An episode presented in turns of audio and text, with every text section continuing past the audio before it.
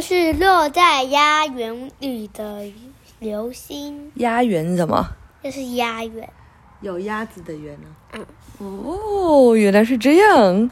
好，苹果树小女巫三特别的圣诞节，文萨比娜斯塔丁图什么？萨西娜比西娜，一张则称，妈妈昨天完全念错，今天还是不太确定那个字是不是“则”。如果小朋友知道，可以告诉我。上移出版社，落在花园里的流星。哎，我们今天试用了那个 Disney Plus，对不对？过了累隔很久，终于那个企鹅爸爸借我们用用看，太厉害了！还看到了妈妈很小时候很喜欢的救难小福星，然后还才知道救难小福星是谁唱的，对不对？然后他唱了好多迪士尼的歌、哦，妈妈好喜欢，像七七和弟弟。他有没有看？还有啊，江南福星，好没有。有好不好。你刚刚没有听到？那你刚刚在干嘛？对呀。嗯，好吧，不管了。好，来喽。雷亚和路易斯虽然没有感冒，但也觉得浑身不舒服。眼看圣诞节就快到了，他们都有点坐立难安。学校里大家都在为圣诞剧的表演做准备。雷亚用纸折了一千多个小篮子，哦，一千多个小篮子也太多了吧！当做圣诞树的装饰。整个面包房也弥漫着肉桂、饼干和杏仁的香气。原本一切都非常美，十分美好。可惜天公不作美，连着好几天都乌云密布，大雨一直下个不停。鸡舍的出口放了一块垫脚石，免得母鸡们一踏出去就陷入泥浆里，到处都湿哒哒的，一点圣诞节的气氛也没有。雷亚和路易斯站在房间里，看着雨水打在玻璃上，汇聚成一道道的细流。小雪花、小白裙，你们什么时候才会降临呢？你们的家在白云里，离这里不是有十万八千里？诶，这是一首歌诶。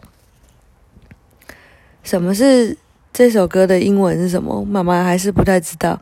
可是，小雪花、小白裙，你什么时候会降临？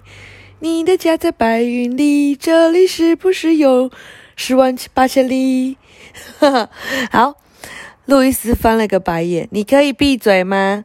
为什么要我闭嘴？雷亚不服气地说：“因为唱了天气也不会变好，还有我的耳朵听了不舒服。你一定是嫉妒我，因为你不会唱圣诞歌。”雷亚说：“我才没有，唱歌有什么用？越唱雨下的越大了。你不要再唱了，再唱下去一切都要泡汤了。”雷亚委屈地合上嘴巴。路易斯从桌上的抽屉拿出望远镜，往佩特纳拉的那棵苹果树看去。如果仔细观察，就会发现苹果树最顶端的树枝上还挂着最后一颗苹果。苹果发出小小的光芒，确切地说是淡淡的微光。不过这点微光就足以让孩子们知道，佩特纳拉现在正待在家里。这个世界上也只有佩特纳拉能够让雨停下来了。路易斯说：“他只要拿起魔杖一挥，我们就有最完美的圣诞夜天气了。”你继续做梦吧。佩特纳拉是苹果树女巫，又不是掌管天气的女巫。雷亚顶了哥哥一句。雷亚打算去妈妈的房间，在那里至少可以跟妈妈一起唱几首圣诞歌曲。就在这时候，一颗流星快速的飞过花园。哇，你看到了吗？那是流星吗？路易斯大叫。雷亚点点头，好像掉进池塘里了。兄妹俩互看了一眼，同时说：“我们去看看。”他们跑出房间时，差点撞上了从面包房走出来的爸爸。他的手里还端着一盘香草月牙饼干。库恩布兰特先生热爱烘焙，他的手里加上佩特纳拉举世无双的苹果蛋糕配方让这个老模仿成为神奇的魔法模仿咖啡馆，一个深受大家喜爱的户外咖啡馆。小心！昆布兰特先生大叫一声，努力稳住手上的烤盘。你们跑得这么快做什么？没做什么啊。不过动作快一点的话，说不定就能看到流星了。我们看，刚刚有一颗流星掉到我们的花园里了。路易斯一边说，一边把脚伸到雨靴里。有颗流星掉到花园里了，库恩布兰特先生吃惊地说。雷亚点点头，同时戴上遮雨帽。我们刚刚都看到了，你不相信的话，可以跟我们一起去看看。哦，你们去吧。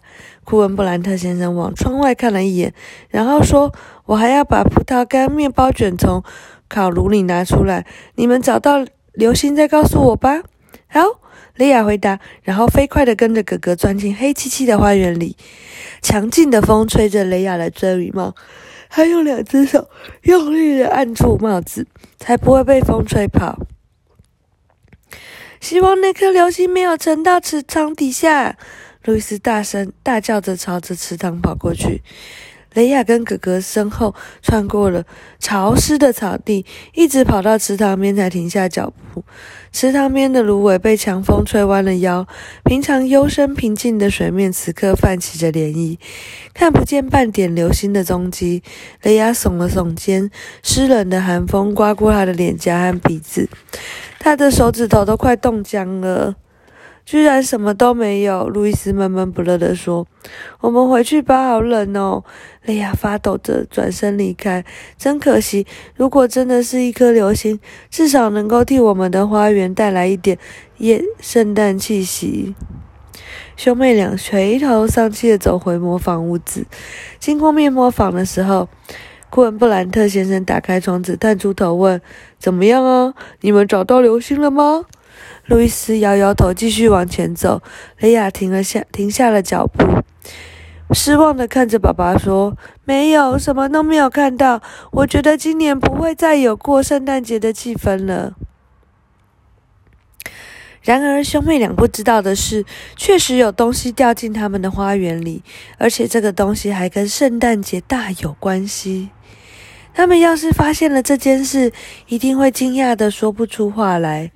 你觉得是什么？佩特奶奶。佩特奶奶。嗯。哦，我觉得是圣诞老公公诶。你觉得有可能吗？我觉得天气女巫。你觉得天气女巫啊？嗯，好，圣诞节快到了，这几天圣诞老人带着好几个小矮人做最后一次巡路雪橇的试驾。可是突发的意外让他们不得不破价。一向好脾气的圣诞老人这回也忍不住火冒三丈，一把抓住捣蛋的小矮人，把他扔下了水桥。呃，这个小捣蛋鬼之前已经做过好几次愚蠢的恶作剧了，不过这次他实在太过分了。既然偷偷的在美头驯鹿的鞍肩下塞了半颗带着刺毛的栗子壳，害得驯鹿们。难受的像疯了似的在半空中乱跑，圣诞老公公只好手忙脚乱的停下雪橇，二话不说就把小捣蛋赶了下去。你自己走回家吧，尼瑟。圣诞老公公怒气冲冲的说：“你有大把时间好好反省。我的学校，我的雪橇上不需要你这种圣诞小矮人。”说完，圣诞老公公转回身，回到雪橇上，头也不回的走了。被丢下的圣诞小矮人孤零零的站在原地，一副可怜兮兮的样子。不过，任何人只要看到他那调皮的眼神，就知道他们才没有打算要好好反省。再说天气糟透了，他才不想走路回家嘞。小矮人闷闷不乐地看看四周，突然他听见不远处传来孩子们的说话声，赶紧躲进池边枯黄的芦苇丛里。真可惜，如果真的是一颗流星，至少能替我们的花园带来一点圣诞气氛。说话的是一个女孩，站得离尼瑟非常的近，尼瑟只要伸手就能够碰到她。你们想要圣诞气氛？小矮人露出开心的微笑。没问题，我这就来给你们点圣诞气氛。他赶紧偷偷的跟着两个小朋友的身后。屋外又湿又冷，但屋子里却飘出肉桂饼干和葡萄干面包卷的香味。尼瑟连灵机一动，决定悄悄住进魔法屋子里。你要不要看一下尼瑟长什么样子？